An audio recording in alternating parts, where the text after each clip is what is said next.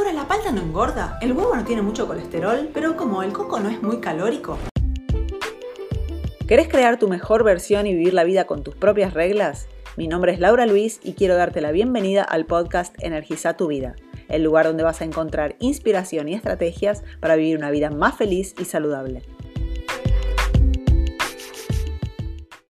Constantemente recibo estas preguntas y por eso en el video de hoy voy a derribar tres mitos sobre las grasas. Soy Laura Luis, nutricionista holística formada en Canadá y estoy acá todas las semanas trayéndote información sin vueltas para ayudarte a aumentar tu energía y optimizar tu salud. Si es eso lo que estás buscando, entonces inscríbete en mi canal, activa las notificaciones para recibir el aviso cuando publique algún video nuevo y compartí este video para ser parte de esta misión de crear un mundo más feliz y saludable. Y antes de entrar en los mitos, quiero que entiendas de qué grasas estoy hablando. Estoy hablando de grasas que son buenas para nuestro organismo, como la palta, el coco, huevos enteros, pescados, carnes de animales criados con pastoreo y en menor cantidad las grasas de castañas, nueces y semillas. Las grasas que causan daño, como los fritos en aceites vegetales de soja, maíz, canola, girasol y las grasas trans o hidrogenadas, precisan ser drásticamente eliminadas de tu vida. Las grasas buenas forman nuestras hormonas, aceleran el metabolismo, regulan la temperatura del cuerpo. Cuando consumimos grasas buenas, nuestro cuerpo las utiliza como energía. Por el contrario, las grasas malas así como el exceso de azúcar, se acumulan como grasa en el cuerpo. Pero no era que las grasas engordan y tapan las arterias. Presta atención que voy a derribar tres de esos mitos. Si es este tipo de asunto que te interesa, estoy acá semanalmente ayudándote. Entonces, si aún no te inscribiste al canal, suscríbete ahora y seguime también en Instagram, arroba Laura.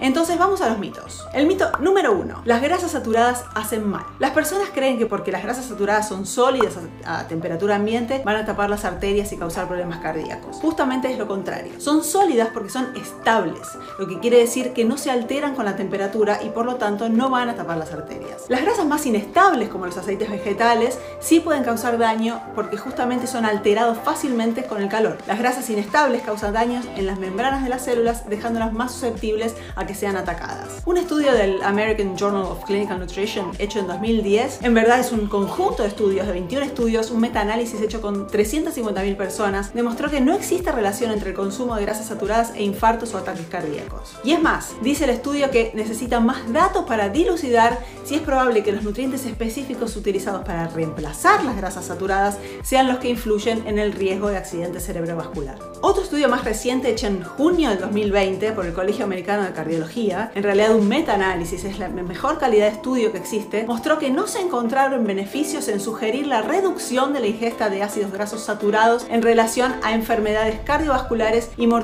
total. En cambio, se encontraron efectos protectores contra el accidente cerebrovascular. El colesterol es malo, ese es el mito número 2. Con la llegada de la industrialización se nos metió en la cabeza que las grasas saturadas y el colesterol producen ataques cardíacos y que lo mejor es consumir aceites vegetales y margarinas o grasas hidrogenadas. Justamente esas grasas son las que el cuerpo no reconoce, pero por eso producen inflamación y acaban depositando más grasa en las arterias, más allá de causar obesidad y aumentar el colesterol LDL y disminuir el HDL. La verdad es que el colesterol está en cada una de las células de tu cuerpo. Nuestro cerebro utiliza 25% del total de colesterol del cuerpo. El colesterol protege tus neuronas, mantiene las membranas de las células saludables, es necesario para la bilis, que es fundamental para la digestión de las grasas, más allá de sintetizar hormonas y la vitamina D. La insuficiencia de colesterol puede producir inestabilidad emocional y problemas de comportamiento, incluidas acciones violentas y agresivas. El colesterol es tan importante que nuestro cuerpo, nuestro hígado, puede producirlo y lo mantiene siempre a un nivel sanguíneo y regula esa producción de acuerdo con la cantidad de colesterol que consumimos a través de la alimentación. Cuanto más comemos, menos produce, cuanto menos comemos, más produce. 85% aproximadamente del colesterol lo produce el cuerpo y 15% viene de la alimentación. Un indicador más preciso que el LDL para saber cuál es tu riesgo de padecer enfermedades cardíacas es medir el tamaño de las partículas del LDL y no del colesterol total. La próxima vez que vayas a tu médico, pedile que te mida ese indicador. Esos indicadores son la apolipoproteína A y B. Otro estudio muestra que una relación anormal entre triglicéridos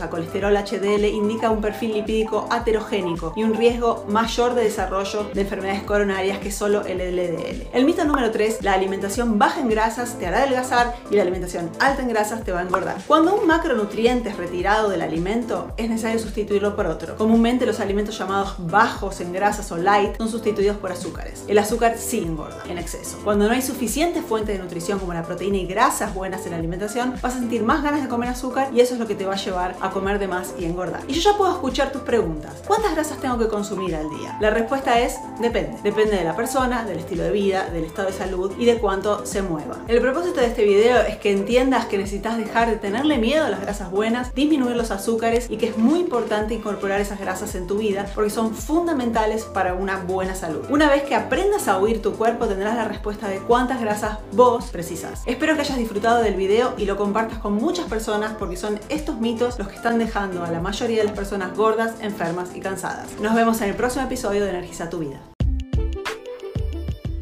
Y ahora contame de vos. ¿Tuviste algún insight? Deja tus comentarios, compartí el podcast y no dejes para mañana lo que puedes hacer hoy. Anda ahora y energiza tu vida.